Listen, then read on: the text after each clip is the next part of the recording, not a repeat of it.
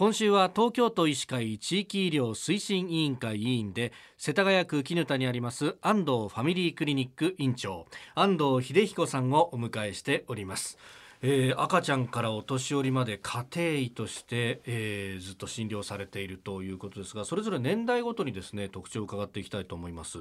どうですか？まずは20歳ぐらいまでのお子さんというと気をつける点は。そうですね。あの、まあ、お子さんですから、まあ、あの風邪ひいたりとか、はい、そういうあの急性の病気は、まあね、よくあることですけども、まあ、ずっとかかっていなくちゃいけない病気というのはやっぱりお母様方気にされるそのアレルギーのですね。あやっぱりですね、はい、お子さんの、やっぱり最近は多いなと感じますねやっぱりね。私あの学校医もあの小学校に行ってますけども、えー、やっぱ小学校に来ますとそういうアレルギーをお持ちですかとかいうようなあの質問が質問票で上がってきますけど、はい、やっぱ食べ物のアレルギーご存知のようにね給食の時にそこをこうちょっと分けて差し上げてくださいという指示を出すお子さんがやっぱ増えていますねそれはね。さあそして、はい、えー、その親世代に当たるんでしょうかね、はい、30代40代というとこれ一どうですか？一番あの忙しくてお医者さん来ない世代だったりするんじゃないですか？そうですよね、まあ、だけどあんまり病気はしない本当はねそういう世代ですよね。はい。だけどまあ40歳からご存知のようにいろんな検診がスタートするんですよね。ということはやっぱりそこら辺からいろんな目が出てくるというわけですよね。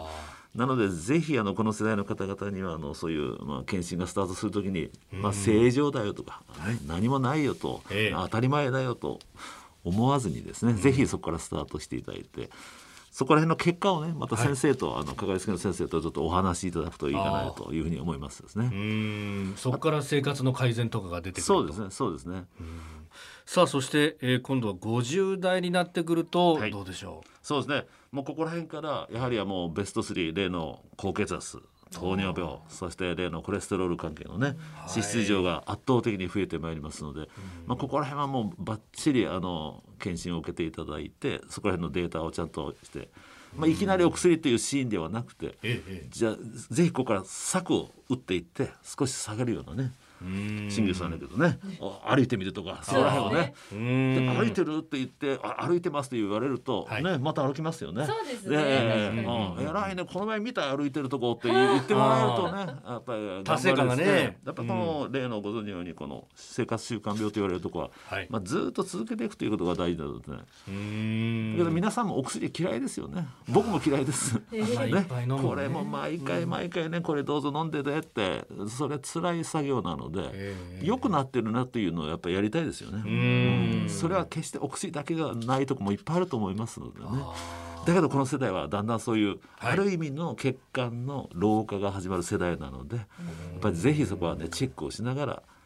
できればそのかかりつけの先生と一緒にやり取りをしながらね一緒にこう歩いていっていただくといいなと。うん。検診とかっていうのはあの自治体によって結構幅広くいろいろやってますよね。そうですね意外と結構ねあの、詳しく見てくれますし最低限なところはばっちり見てくれてますので。うん、やっぱりご存知のように血圧と糖の問題ですね、はい、まあ、血糖値ともちろんできればそのヘモグロビン A1C というね過去2か月ぐらいのその平均値が出てきますけどその値を見て去年と今年と比べてみるとかね、そういうアドバイスを受けていただくといいと思いますし、